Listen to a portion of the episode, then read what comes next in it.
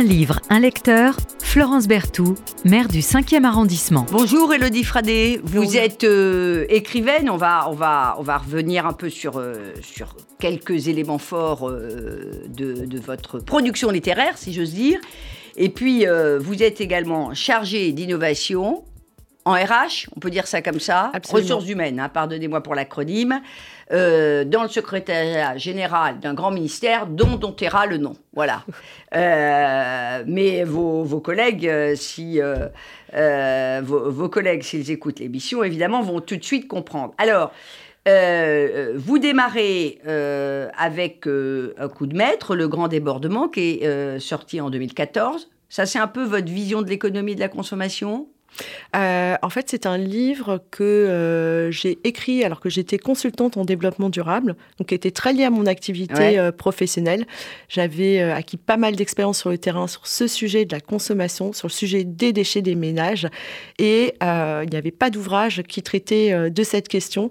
Donc, on a pensé que c'était un acte citoyen de pouvoir euh, de pouvoir informer en fait euh, les habitants euh, de toutes les conséquences de leur production des déchets et des alternatives qui existaient déjà à l'époque. Qui existaient, mais là, quel chemin parcouru fort heureusement sur ce terrain du tri sélectif, du réemploi, de, de, des, des, choses que l'on consomme, de ces biens qui euh, sont éminemment périssables. Et puis, euh, sept ans à peu près, sept ans à peu près après, hein, si j'ai bien calculé. Euh, alors, McKenny, McKenny, c'est c'est toujours la citoyenne d'une certaine manière. C'est votre vision de l'humanitaire qui est inspirée d'une expérience que vous avez eue, Elodie Fragé, dans, dans une ONG française. Je crois que c'était au Sierra Leone, c'est ça? Absolument en fait, euh, cet ouvrage a aussi un lien avec mon activité professionnelle, qui est un sujet euh, toujours euh, assez inspirant pour moi et qui est un peu un retour en arrière, puisque là, on est plongé dans la Sierra Leone du milieu des années 90. Et effectivement, c'est inspiré aussi d'une mission humanitaire que j'ai réalisée dans ce pays quand j'avais une vingtaine d'années. Voilà, et, un regard quand même qui est un regard, comment dirais-je, sans concession. Hein? Absolument. un regard sans concession. Voilà, c'est de l'humanitaire, mais c'est un regard sans concession. Absolument, et c'était vraiment euh, la nécessité parce que là encore, peut-être comme dans le grand débordement, il y avait assez peu d'ouvrages qui avaient été euh, écrits euh, sur l'humanitaire. Bien sûr, il y avait Checkpoint de Jean-François Ruffin, mais je voulais un roman plutôt sur l'humanitaire écrit par une femme qui parlait aussi des femmes dans l'humanitaire.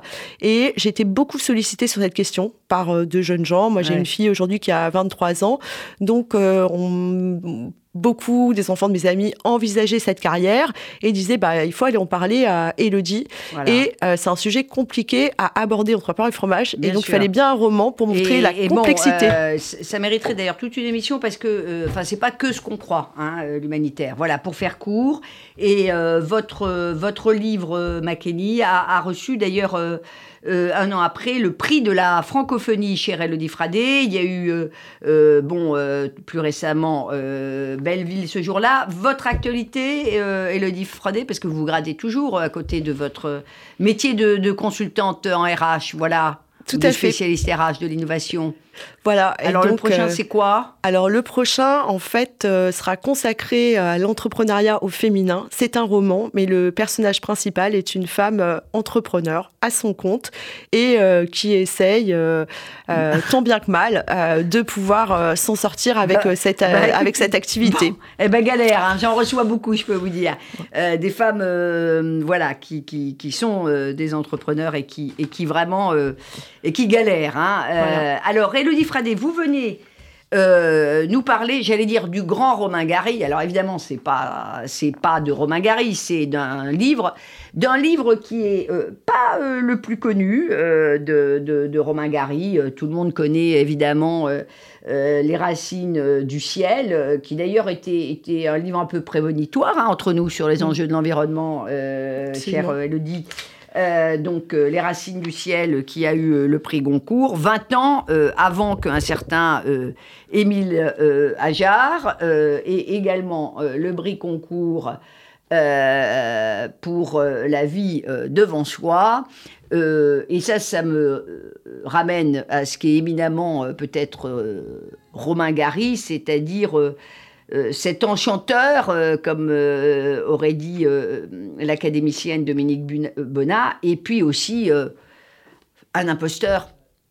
Ça vous choque si je dis ça? C'est un peu ça, mais c'est pour ça qu'on l'aime, hein extraordinaire. Oui, oui. Je pense que c'est enfin, un, personnage aux multiples, aux multiples visages, tourmenté, euh, euh, et qui a une plume extraordinaire. Multiples visages, euh, multiples vies mais ça, sans l'imposture, c'est quelqu'un qui a accepté de changer de métier aussi plusieurs fois. Et ce qui était peut-être moins courant euh, à son époque que ça l'est aujourd'hui. aujourd'hui. Peut-être qu'il préfigurait aussi euh, le, monde, le monde de demain. Mais qui se euh, cache beaucoup, Romain Gary. Combien de fois d'ailleurs, c'est le cas, on va y revenir, des mangeurs d'étoiles, évidemment qu'on va présenter, mais souvent on a l'impression qu'il a peur, qu'il il publie sur un autre nom. Les mangeurs d'étoiles, il va d'abord le publier, pas sous le nom de Romain Gary ni sous ce titre. Euh, alors, c'était quoi le titre? Ni sous ce titre. En fait, euh, c'était euh, de le, dénicheur de talent, la traduction ah. française du premier titre. C'était d'abord un scénario Ensuite, ça s'est appelé euh, dans la première version Le Mangeur d'étoiles, puis Les Mangeurs d'étoiles. Ah, et en plus, ça n'a pas du tout euh, été euh, la version originale qui a été proposée, n'a pas du tout été proposée sous le nom de Romain Gary. C'était sous le nom d'un traducteur. Et il a la première version a été écrite en 61 et elle, est sortie en 66 sous le titre des Mangeurs d'étoiles en français. Après être passée dans beaucoup de mains et euh, dans, par beaucoup de chemins. C'est quelque chose euh, d'incroyable. Alors Romain Gary, bon, c'est euh, qui s'appelait pas Romain Gary, hein, bien sûr, Navilius, comme chacun sait, d'une famille juive, un père qui quitte le foyer très tôt. une mère qui l'élève dans aussi l'amour de la France, parce qu'il va arriver adolescent à Nice. C'est pas un élève euh, extraordinaire, mais par contre, très vite, il va, remplacer, il va remporter plein de prix littéraires. Mm. Euh, écrire des nouvelles, euh, il se fait naturaliser, les forces françaises libres, compagnon de la libération, et puis diplomate sa mère qu'il voyait ambassadeur. Alors, il ne sera pas ambassadeur. Exactement. Ça doit être un peu la déception de sa mère, mais il a quand même été à la représentation permanente de la France aux Nations Unies. Il a été euh, consul euh, dans plusieurs pays. Consul général à Los Angeles, vous y faisiez euh, allusion, de 56 à 61, et il va bourlinguer. C'est une période très prolifique sur l'écriture parce qu'il il profite de son poste de consul général pour aller en Amérique du Sud, la Bolivie, le Pérou, le Chili, et c'est là où il va écrire les mangeurs d'étoiles. Alors, qu'est-ce qu'il a pour vous de particulier, ce livre-là, par rapport euh, euh, aux livres euh, qui. aux autres livres de, de Gary? D'abord, expliquer, chère Elodie Fradé, ce que sont les mangeurs d'étoiles. Alors, en fait, les mangeurs d'étoiles, c'est un nom euh, qui est donné euh, aux Indiens de plusieurs pays d'Amérique euh, du Sud qui mâchent de la coca ou différentes feuilles. Et en fait, ça les plonge dans un état assez merveilleux, dans un rêve, dans un autre univers. Beaucoup de feuilles de mascala. Hein. Voilà, où ils peuvent, où elles peuvent rêver. Mais pour Romain Gary, en fait, ce qu'on appelle ces mangeurs d'étoiles, hein, qui est plutôt un terme même péjoratif, un peu mm. peut-être comme chez nous à une époque on aurait dit paysan quand c'était euh, une critique.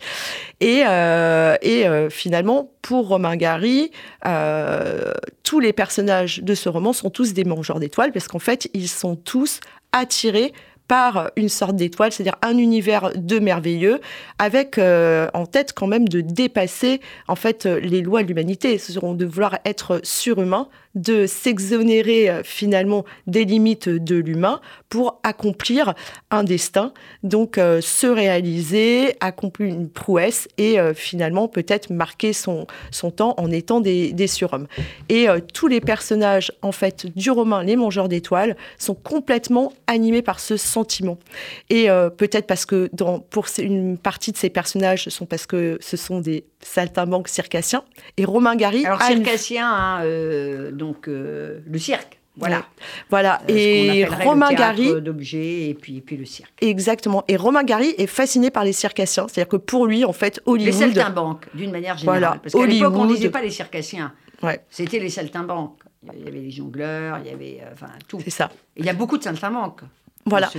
et donc, il y a, y a beaucoup de saltimbanques parce que, effectivement, les saltimbanques sont des gens qui essayent de se dépasser, d'aller aux limites de l'humanité, c'est-à-dire jongler avec toujours plus de balles. Par exemple, on a un personnage qui est extrêmement haut en couleur, qui est un violoniste euh, extrêmement talentueux, mais ça ne suffisait pas pour gagner sa vie. Du coup, il a appris à jouer du violon sur la tête, les pieds en l'air. Bah, bien sûr, voilà. parce que sinon.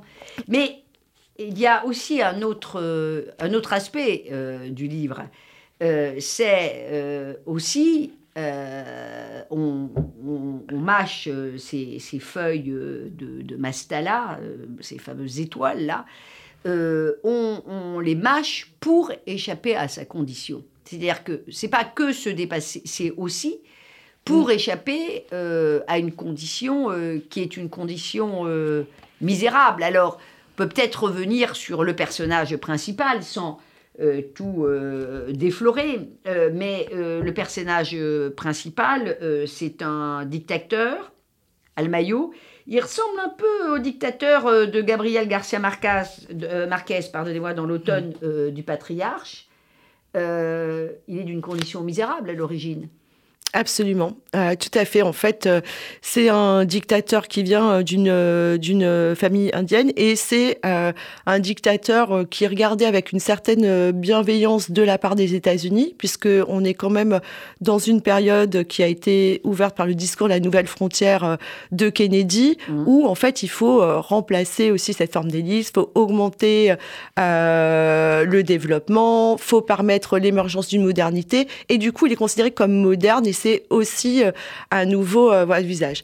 Euh, c'est un personnage qui est complètement en roue libre, c'est-à-dire que à partir du moment, il est totalement en roue libre. Le ah, personnage voilà, le personnage est totalement en roue libre et à partir du moment où le plus dur est fait, c'est-à-dire qu'il arrive à intriguer, se battre et forte d'intelligence aussi à réussir à occuper en rendant des services aux uns et aux autres, à obtenir en fait cette place de général et, euh, et de dictateur, il n'a euh, absolument plus, euh, plus aucune limite. Et, il n'a pas de compte à rendre. Il, il, rend, pas, il rend des comptes à Absolument. Et en fait, il se joue de la géopolitique, c'est-à-dire de cette géopolitique, en fait, c'est un pays, c'est un pays imaginaire d'Amérique latine des années 60. Et justement, il joue sur euh, la géopolitique et sur le soutien que lui apportera euh, les États-Unis. Et euh, il se veut comme une espèce de rempart aux forces, aux forces castristes, une espèce de rempart contre le communisme. Et il sait très bien, de façon très maligne, utiliser le jeu de la géopolitique pour obtenir plus de soutien des États-Unis. Hein, c'est pas euh, a priori, euh, euh, c'est pas un diplômé loin s'en faux. Il n'a pas un vocabulaire d'ailleurs assez extraordinaire, mais il a une espèce de, de ce de, il a ça dans la peau, quoi. Mm. C'est-à-dire qu'il a le sens des situations. c'est un opportuniste qui voit immédiatement bah, son intérêt et qui confond son intérêt et l'intérêt du peuple. Absolument. Et c'est euh, quelqu'un donc qui a déjà euh, euh, réussi pas mal de choses, mais tout ceci ne suffit pas. Il est de fait pour en avoir encore plus, mm. prêt à pactiser avec le diable. Et mais dès le début, on pactise avec le diable. Et d'une certaine manière, tous ces mangeurs d'étoiles vont pactiser avec le diable. Alors le diable, c'est la, la tyrannie.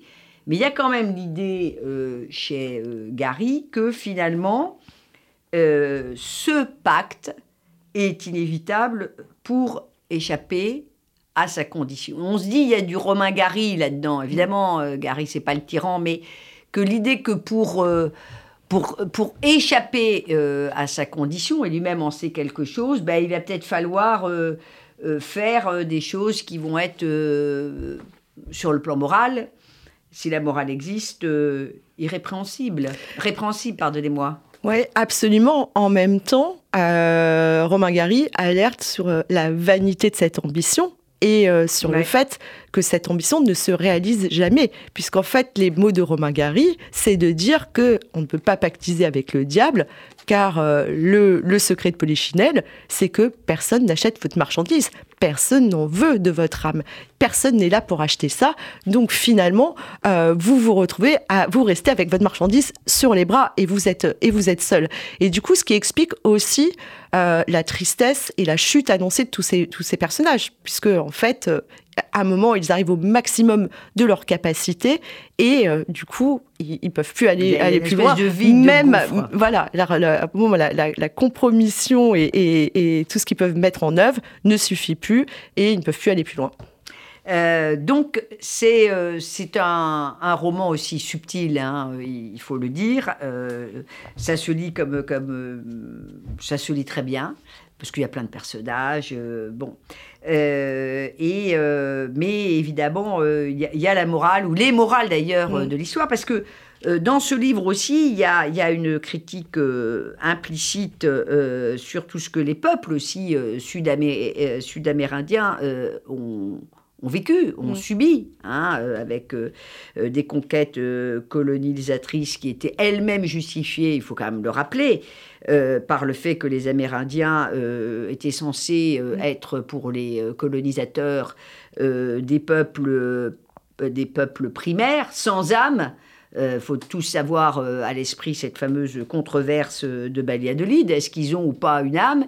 Euh, S'ils n'en ont pas, bah, ça justifie un peu tout. Hein. donc ça justifie qu'on va les écraser, qu'on va quasi les faire disparaître de la surface de la Terre. On est au milieu du XVIe siècle et le, pauvre Las Casas qui avait pris le parti de ces, de ces Indiens, euh, bah, il va, euh, il va euh, qui avait dénoncé les atrocités hein, qui étaient commises mm. sur eux, bah, il ne sera pas beaucoup écouté, il faut le dire, au XVIe siècle. Donc il y a quand même il, aborde aussi ce sujet là, Gary. Hein. Voilà, les, Indiens, c'est un peu le, le, produit de ce qu'on a fait quelques siècles plus, plus tôt. Et les personnages, en fait, se jouent beaucoup euh, de cet héritage. C'est-à-dire qu'ils assument euh, une part de modernité quand elle leur permet euh, de, de, conquérir plus de pouvoir, plus de biens. Mais en même temps, ils n'ont aucun mal à, à se revendiquer en tant qu'Indiens en jouant de la barbarie supposée de leurs conditions euh, d'Indiens euh, face à leurs euh, interlocuteurs, en disant je suis libéré, je vais me conduire de toute façon. Par exemple, c'est le sergent, le, commandant Garcia, qui est envoyé par le général. Et d'ailleurs, en fait, c'est assez drôle et il y, a beaucoup de clins d'œil comme ça dans l'ouvrage. C'est-à-dire que celui qui exécute les ordres du général s'appelle Garcia, en fait, comme le Garcia en fait de, de Zorro. Oui. Et, et et donc, euh, il, le renvoie, euh, il, se renvoie sans cesse à sa possibilité de redevenir l'Indien euh, sauvage tel que l'imaginent en fait les Américains. Et là, finalement, le risque est qu'effectivement, il soit encore plus en, roue libre. Et donc, il, joue beaucoup, il joue beaucoup de ça. Et ils expliquent aussi tous leurs comportements qui peuvent paraître irréalistes à leurs interlocuteurs. Ils, disent, ils leur disent, bah, notamment, mon attrait pour le diable, c'est quand on voit ce qu'on m'a enseigné euh, avec, euh, avec euh, Dieu. Mon rejet, c'est de m'intéresser désormais au diable. Voilà. Alors, il y a toutes ces, lectures-là. Alors, on avait une petite discussion avec mon invité Elodie Fradé avant de, rentrer dans, son, dans ce studio. Elle me disait euh, qu'elle avait le sentiment que le livre avait été quasi écrit par un, jeune, enfin par le Gary jeune. Et moi, j'avais le sentiment totalement inverse parce que je trouve qu'il y a tellement de lecture possible que je me dis un jeune euh, écrivain, il pourrait pas avoir euh, ce talent de, d'écriture. Il y a plein de lectures possibles. Hein, euh, bon, donc voilà, bah, vous chercherez, vous, vous lirez ou vous relirez Les Mangeurs d'étoiles ou vous le lirez comme moi, parce que moi qui adore Romain Gary, j'avais pas lu Les Mangeurs d'étoiles, qui est objectivement pas le plus, le plus connu, hein, les, les, Mangeurs d'étoiles. Euh, voilà, mais cette, cette période euh, de, de, Gary où il, est, euh, où il est diplomate, il, écrira d'ailleurs Les oiseaux vont mourir au Pérou, la plus vieille histoire du monde, tout ça c'est un peu la même période, hein, je, je, vous le rappelle. Est-ce que vous pouvez nous lire, cher Elodie Fradé, un petit morceau choisi et, puis, et puis on terminera juste quelques mots quand même sur ce personnage incroyable euh, qui était euh, Romain Gary, parce que je trouve que c'est vraiment, vous voyez, à la lecture, euh, avec son autobiographie, c'est sans doute, en fait, l'œuvre la plus personnelle de Romain Gary. Absolument. Alors le passage que je vais vous lire, c'est un passage qui se situe à la fin du roman et c'est un passage qui aurait pu être retenu pour être l'incipit finalement de ce roman. les intellectuels, les élites, l'avaient toujours appelé derrière son dos le mangeur d'étoiles. C'était une allusion à ses origines de couronne, car c'était le nom qu'on donnait, dans les vallées tropicales d'où il venait, aux Indiens qui se droguaient à la mastala, au mescal et, dans les montagnes, à la cola. Mais les Indiens n'avaient rien d'autre à se mettre sous la dent. Et la mastala les rendait très heureux, leur donnait des forces et leur permettait de voir Dieu dans leur vision et de constater de leurs propres yeux qu'un monde meilleur existait vraiment. Ses ennemis croyaient l'insulter ainsi. Ils croyaient que mangeur d'étoiles était un terme blessant et humiliant. Mais eux-mêmes se droguaient continuellement. Bien que ce ne fût pas avec du mescal ou avec de la cola. Ils se droguaient avec toutes sortes de belles idées qu'ils se faisaient d'eux-mêmes et de leurs talents, des hommes et de leur puissance, de ce qu'ils appelaient leur civilisation, leur maison de la culture, avec le matériel des surplus américains qui couvraient déjà toute la Terre et qu'ils envoyaient maintenant tourner autour de la Lune, à la recherche d'endroits toujours nouveaux où ils pourraient déverser leurs ordures. Ils se droguaient beaucoup plus que les Indiens, et eux non plus ne pouvaient plus se passer de leur drogue, et se voyaient tout puissants dans leur vision, maîtres de l'univers. Une haine profonde le saisit, et il serra les poings. Il eut soudain l'impression de se trouver à nouveau dans l'arène, encore une fois renversé sous les rires et les huées. Voilà, les, les mangeurs d'étoiles, euh, livre très personnel euh, de, de, Romain Gary. Euh, il y a à la fois beaucoup de joie, beaucoup de, personnages en couleur, et puis il y a, y a beaucoup aussi de, comment dirais-je, sinon de peine, en tout cas, on voit un personnage tourmenté. Hein. on voit dans cette écriture les tourments euh, de Romain Gary, qui d'ailleurs euh, finit par se, suicider. Je me suis toujours dit que euh, si on avait lu au-delà de cette limite, votre ticket n'est plus valable, de Gary, d'une certaine manière, on savait qu'il mm. allait se, suicider, mm. parce que c'est écrit mm. dans, le personnage, et, tout est dit dans ce livre. Hein. C'est-à-dire que quand on a atteint la limite peut-être de ce pacte, euh, eh bien, euh, on voit qu'on ne peut pas monter plus haut. Donc si on ne peut mm. pas monter plus haut, mm. et, qu'on est emprunt un peu de, aussi d'une forme d'idéalisme, mm. de perfection en tout cas, sinon d'idéalisme en tout cas, de perfectionnisme, la fin était assez inévitable. voilà, donc un Romain Gary à redécouvrir. Euh, il faut rappeler que pendant toute une partie quand même de, sa, vie littéraire, euh, il était assez méprisé euh, de la critique. Hein. voilà, donc voilà. les auteurs méprisés aujourd'hui par la critique. Souvenez-vous de ça. Et c'est vraiment très intéressant parce que pour moi, c'est vraiment un, ouvrage qui est euh, d'une énergie euh, incroyable. C'est une fable tragico-comique. C'est en même temps presque un ouvrage de critique euh, des États-Unis, en tout cas d'une analyse géopolitique de l'Amérique latine de la, la, fin des années 50, le début des années 60 l'arrivée d'une nouvelle génération en fait de ces gens qui ont porté Kennedy au pouvoir, avec des personnages dedans. Il y a un personnage féminin, il ne le nomme pas, et en fait on sait qu'il est très emprunté à Jean Seberg, donc dont il rappelle aussi une des deux femmes de, de, de, Romain Gary qui s'est suicidée. Exactement. Et donc, en fait, Jean Seberg, il faut savoir que c'était vraiment une, une personnalité engagée depuis très jeune. Hein. Dès 14 ans, elle, était, elle participait aux luttes sur les droits civiques. Quand, euh, Star de cinéma. Voilà. Star de cinéma. Et je pense que, en fait, on sent l'énergie aussi de Jean Serberg dans cet mm. ouvrage parce que euh, Gary la rencontre, il a 23 ans de plus qu'elle. Et en fait, euh, je pense qu'elle lui remet aussi le, le, pied à, à l'étrier. Voilà. Merci infiniment, Elodie Fradé, d'être venue nous, nous, parler avec aussi passion de ces mangeurs d'étoiles de Romain Gary. Encore une fois, une des œuvres euh, les plus personnelles de cet immense euh, auteur, Gary Ajar. Merci. Merci Florence Bertou pour votre invitation.